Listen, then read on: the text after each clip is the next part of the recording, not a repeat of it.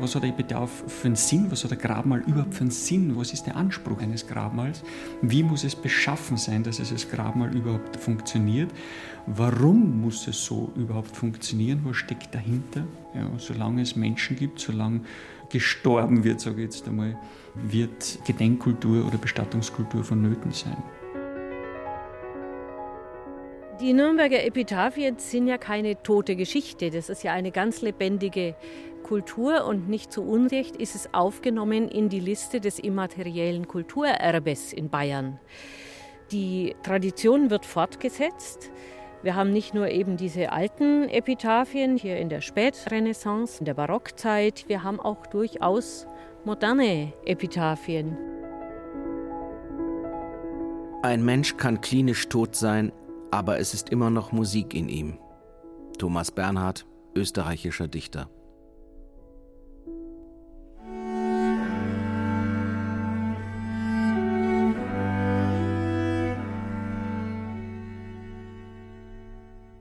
Als wir unlängst im Freundeskreis zusammensaßen und ich davon erzählte, dass ich demnächst eine Radiosendung über Epitaphien machen werde, gewann das Gespräch an Tiefe. Wir sprachen über den Tod, wie sich jeder von uns das Letzte vorstellt, die eigene Bestattung, welche Wünsche man hat. Auch kam die Frage auf, ob man sich eigentlich heutzutage noch an einem Ort wie dem historischen Johannisfriedhof beerdigen lassen kann, zwischen all den Berühmtheiten der Renaissance, des Barock und des 19. Jahrhunderts.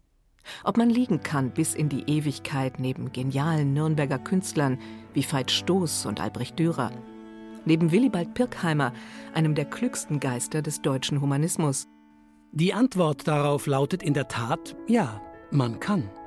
Man kann so in gewisser Weise mit oder zwischen diesen Genies unsterblich werden, kann, wenn auch posthum, eine schöne Verbindung knüpfen zur Welt und zur Geschichte und zur Kulturgeschichte und sich neben all den großen Geistern zur ewigen Ruhe begeben und sich vielleicht sogar so etwas aussuchen wie ein Epitaph, einen Grabspruch oder auch eine bildnerische Arbeit, ein Relief, eine Skulptur.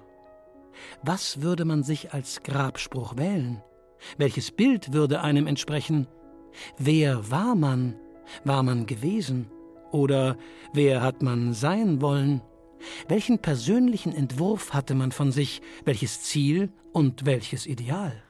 Eine Frage, die sehr viel mit Identität zu tun hat.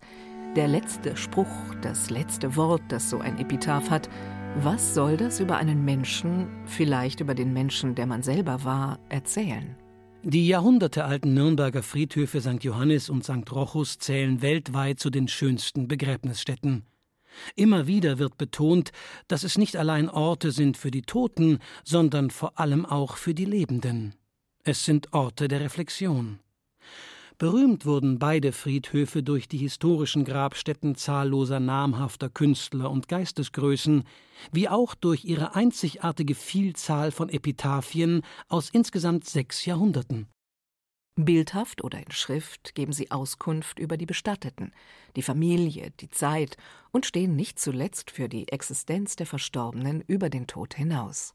Die Epitaphien sind nicht nur reines Schmuckwerk, nicht nur schöne Dekoration und Verzierung des Todes, sondern begreifen sich zugleich immer auch als Memento Mori, als Bedenke, dass du sterben wirst. Häufig zu finden ist daher die typische Symbolik, der Tod dargestellt als Gerippe mit Sense und Schriftrolle, Engel mit Posaunen, geflügelte Sanduhren oder gekreuzte Knochen und immer wieder ein Leitmotiv durch alle Jahrhunderte hindurch, der Totenkopf. Diese allegorischen Bilder stehen für die Vergänglichkeit allen Seins. Vanitas, alles ist eitel.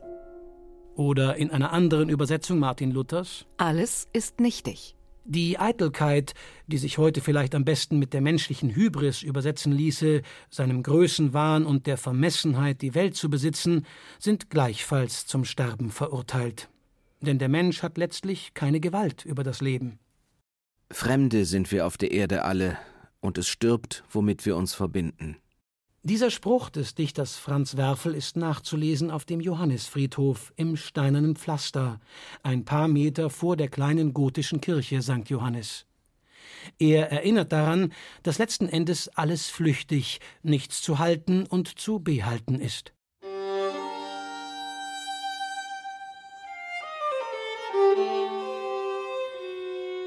Vor allem das Barock ist die überbordende Zeit der Epitaphien. Die Menschen der Zeit lieben das Ornament und sind zugleich, nicht zuletzt durch den Dreißigjährigen Krieg, die ständigen Hungersnöte, die immer drohende Pest und andere Geißeln, dem Tod lebenslang sehr nah. Der Tod gehört zum Leben. Zudem führt im 16. und 17. Jahrhundert das wachsende Repräsentationsbedürfnis des städtischen Bürgertums und des Adels zu einer wahren Blütezeit der Epitaphienkultur. Die Nürnberger Kunsthistorikerin Ruth Papadopoulos ist aktiv im Verein Geschichte für alle und gehört zum ambitionierten Team im Nürnberger Epitaphienverein, einem Bürgerverein, der sich 2015 gründete. Ziel war vor allem der Erhalt der uralten durch Witterungs- und andere Einflüsse vielfach vom Verfall bedrohten Epitaphien. Ruth Papadopoulos ist die Hüterin und Kennerin dieser Nürnberger Kunstschätze, wirklich eine Koryphäe. Auf den historischen Friedhöfen veranstaltet sie auch Führungen, wie hier auf dem Johannisfriedhof, der zur Zeit seiner Gründung noch außerhalb der Stadtgrenzen lag. Sie sehen liegende Grabsteine, alle nach Osten ausgerichtet, alle von gleicher Länge, nämlich sechs Nürnberger Werkschuh, ein bisschen unterschiedlich in der Form. Sie können also unterscheiden, ob sie barocke, Renaissance, Grabmäler oder diese ganz ursprüngliche erste Form haben. Diese liegenden Grabmäler haben einen Schmuck und das ist ein Epitaph. Und das ist das Einzigartige an Nürnberg, die Epitaphienkultur. Seit 1518 war also festgelegt die Länge des Grabsteins und dass ein Epitaph drauf sein durfte. Und das hat ja die Stadt Nürnberg immer gerne gemacht, ihre Nürnberger zu einer gewissen Gleichheit zu erziehen. Also zu vermeiden, dass zu viel Luxus gezeigt wird. Die Tatsache, dass wir hier diese gleichförmigen Epitaphien haben, ist sicherlich geschuldet auch dieser Regulierungswut der Nürnberger, alles gleichförmig zu machen. Bei Luxusvermeidung und protestantischer Gleichschaltung allerdings konnte sich die Stadt Nürnberg keineswegs immer konsequent durchsetzen. Zum Glück möchte man hinzufügen. Denn von großer Schönheit und ästhetischem Reichtum zeugen heute viele der Gräber und Inschriften.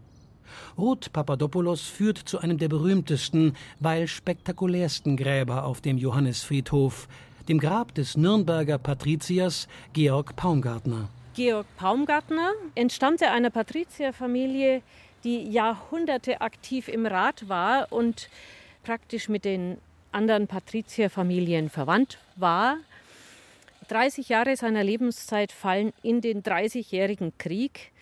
Daran sieht man schon, was er für ein Verhältnis zum Tod gehabt haben muss. Das war etwas völlig Normales in seinem Leben. Er war zweiter Losunger der Stadt Nürnberg. Zweiter Losunger bedeutet so eine Art von Bürgermeister. Wir stehen vor seinem großartigen Grab, das aus verschiedenen Teilen zusammengesetzt ist. Wir haben eine große Inschrift unter dem reich gestalteten Barockepitaph, die alle seine Titel nennt und interessanterweise auch eine Jahreszahl, äh, 1679. 1679? Das ist interessant, denn Georg Paumgartner starb erst 1686, also sieben Jahre später. Das Epitaph, das auf seinem Grab liegt, wurde also vor seinem Tod zu Lebzeiten hergestellt. Das heißt, wir können davon ausgehen, dass er selbst dieses Grab gestaltet hat. Wenn wir uns jetzt die barocken Zutaten näher ansehen, sehen wir, dass es aus verschiedenen Teilen gegossen ist. Sie haben die klassischen Putten, die hier einen Lorbeerkranz halten. Sie haben eine Inschrift Disque Mori, lerne zu sterben.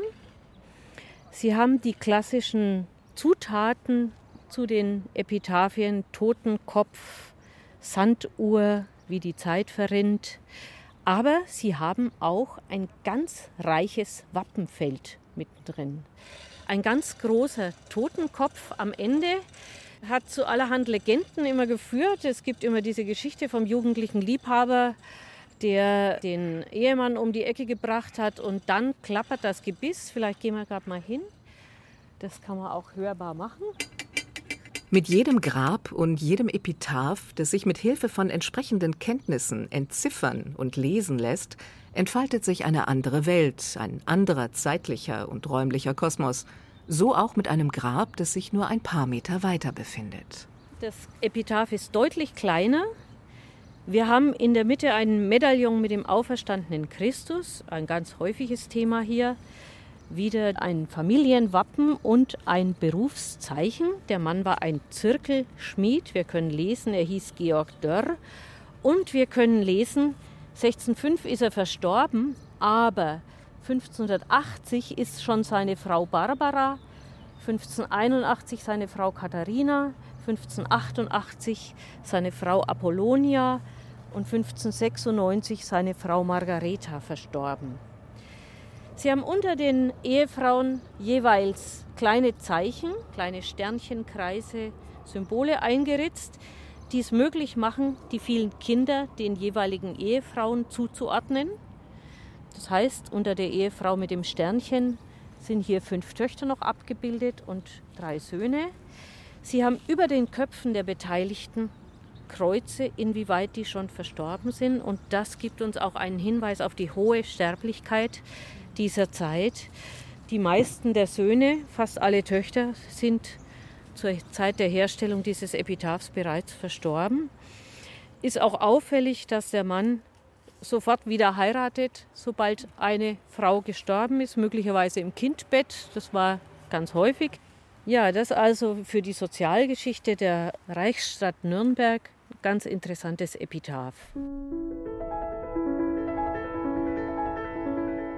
Es ist ein reicher kulturhistorischer Schatz, der auf den beiden historischen Nürnberger Friedhöfen St. Johannes und St. Rochus lagert. Man muss lange suchen, bis man ein Grab findet, das nicht mit einem Epitaph geschmückt ist. Der schöne Tod. Man gewinnt den Eindruck, die Menschen früher hätten das Sterben förmlich zelebriert und kultiviert. Lange Zeit allerdings wurde dieser einzigartige kulturhistorische Schatz der Stadt Nürnberg kläglich vernachlässigt. Viele Grabinschriften haben heute dringenden Restaurierungsbedarf. Zahlreiche Gruften auf den Friedhöfen sind sogar vom Einsturz bedroht. Im Zuge von Nürnbergs Bewerbung zur Kulturhauptstadt Europas 2025 erinnert man sich aber plötzlich doch wieder an dieses einzigartige Erbe und die Verantwortung, die damit verbunden ist. Und plötzlich spielen die Epitaphien doch noch eine große Rolle bei der Bewerbung Nürnbergs als europäische Kulturhauptstadt 2025.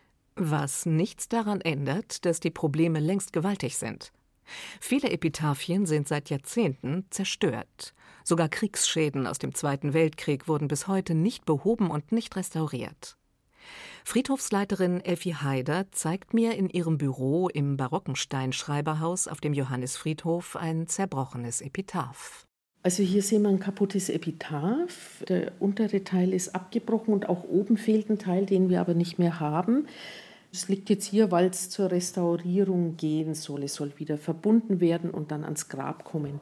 Hier sehen wir noch die Jahreszahl 1575 und ein christliches Kreuz. Ah ja. Und wie kann man denn das jetzt wieder miteinander verbinden, diese beiden Teile, die auseinandergehen? Das muss zu einem Metallgestalter kommen und der würde das jetzt von hinten praktisch zusammenlöten. Mhm. Und das ist durch Witterungseinflüsse passiert, also einfach durch ähm, Das vermute ich, das stammt aus einer alten Kiste, die ein bisschen in Vergessenheit geraten ist. Äh, vom Rochusfriedhof ist das Epitaph. Und da war in den letzten Kriegsmonaten ein Bombeneinfall auf dem Rochusfriedhof, der auch die Imhofkapelle kaputt gemacht hat.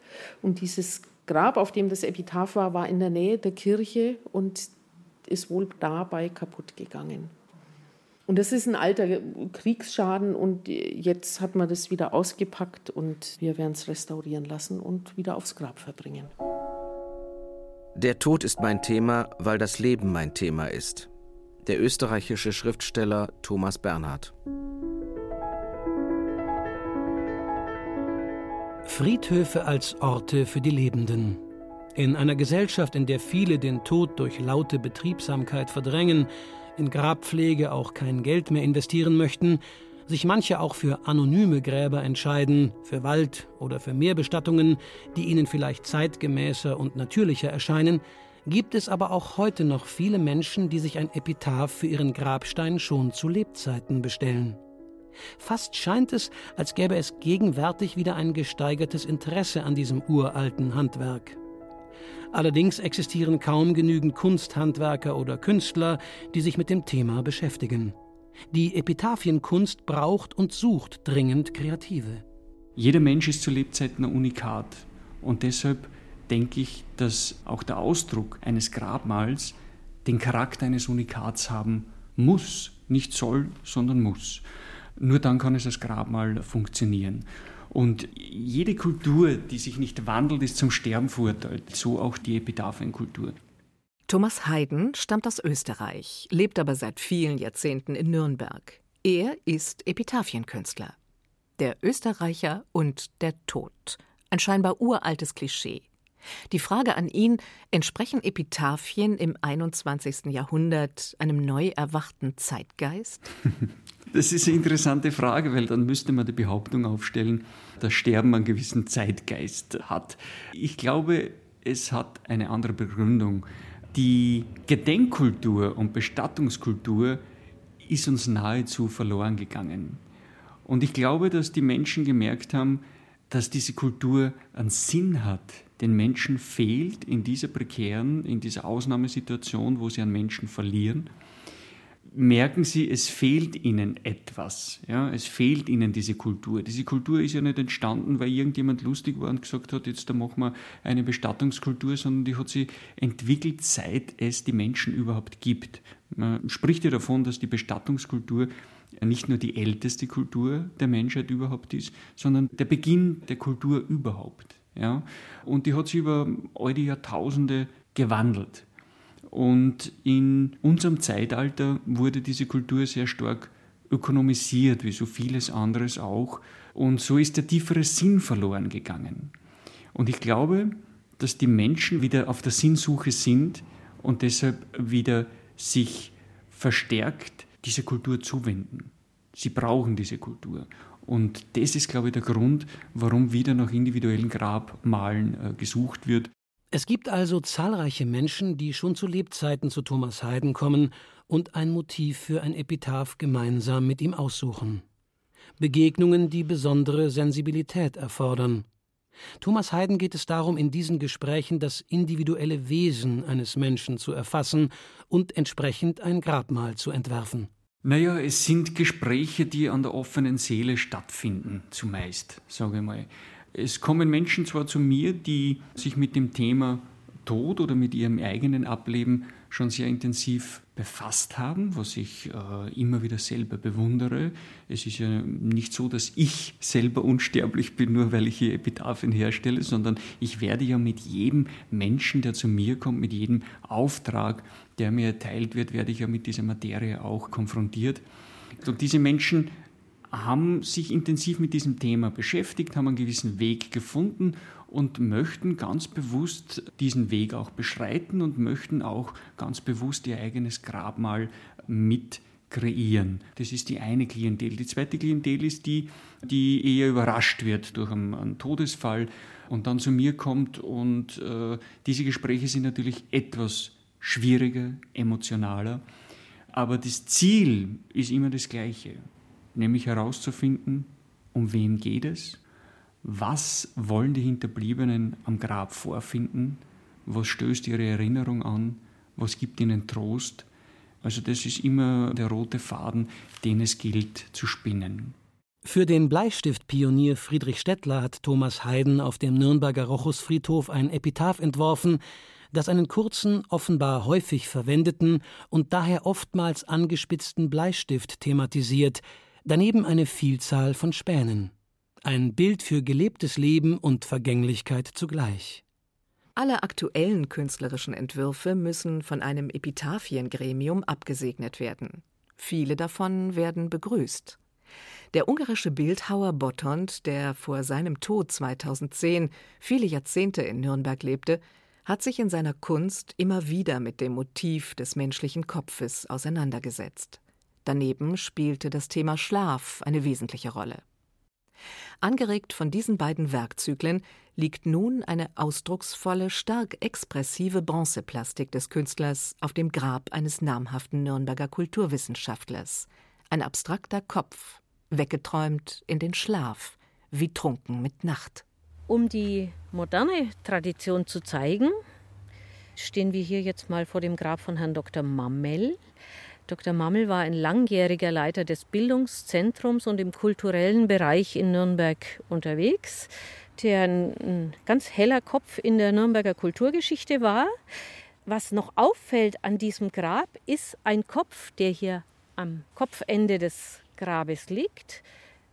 Der ungarische Künstler Botont hat hier an einen Totenkopf fast erinnernde Kopfskulptur geschaffen. Ungefähr in Lebensgröße liegt sie da am Kopfende dieses Grabes und erinnert uns an den Tod in der Form, wie es da liegt. Das Ganze musste sicherlich auch durchs Epitaphiengremium bewertet werden. Darf das hier auf dem Friedhof liegen. Stört es den Gesamteindruck? Offensichtlich nicht. Es ist so genehmigt worden und es ist ein markanter Punkt. Wir haben hier einen markanten, modernen Punkt in dem Friedhof und davon haben wir auch mehrere. Das zeigt uns, es ist eine lebendige Tradition, die weitergeführt wird. Auch Grab und Epitaph des 1973 verstorbenen expressionistischen Nürnberger Künstlers Louis Rauschhuber der viele bildhauerische Arbeiten im öffentlichen Raum der Region schuf, befindet sich auf dem Johannisfriedhof. Das Motiv? Vier Hände, die sich gen Himmel strecken, wie ein Gebet oder ein Flehen. Es gab aber auch heikle Entwürfe, die für viele Diskussionen im Gremium sorgten. Konfliktbeladen war vor allem eine Arbeit, die Thomas Hayden für den verstorbenen Besitzer eines Nürnberger Sanitätshauses entwarf. Ein in der Tat mehr als ungewöhnliches Grabmal, das nicht jedem Geschmack entsprach und massiven Widerstand provozierte. Am unteren Rand des Grabes liegen hier ein paar Männerschuhe, so als habe sie gerade in diesem Moment jemand ausgezogen, ohne besondere Achtsamkeit oder Sorgfalt. Ein Schuh liegt über Kopf. Von hier aus führen Abdrücke von zwei nackten Füßen über die Grabfläche bis an ihr oberes Ende. Sie graben sich tief in den Stein ein. Der letzte Fußabdruck ist nur noch unvollkommen gestaltet, kaum noch zur Hälfte sichtbar, so als habe dieser Mensch jetzt eine andere Welt, eine andere Dimension betreten, vielleicht das Jenseits. Es ist alles lächerlich, wenn man an den Tod denkt lautet einer der wohl berühmtesten Sätze des österreichischen Dichters Thomas Bernhard. Ausdruck einer schier unermesslichen Furcht vor dem Tod und des bedrückenden, bedrohlichen Gefühls seiner lebenslangen Gegenwart. Aber manchmal, wenn man nach einer ruhigen Nacht, nach einem schönen, tiefen Schlaf am Morgen wieder erwacht, könnte man meinen, dass, wenn der Tod so schön ist wie der Schlaf, es eigentlich erstaunlich ist, dass die Menschen so eine Angst vor ihm haben. Der antike Dichter Homer berichtet in der Ilias, dass Hypnos und Thanatos, der Gott des Schlafes und der Gott des Todes, nicht nur Brüder, sondern sogar Zwillinge sind. Hypnos, der Gott des Schlafes, heißt es in der griechischen Mythologie, ist den Menschen freundlich gesinnt.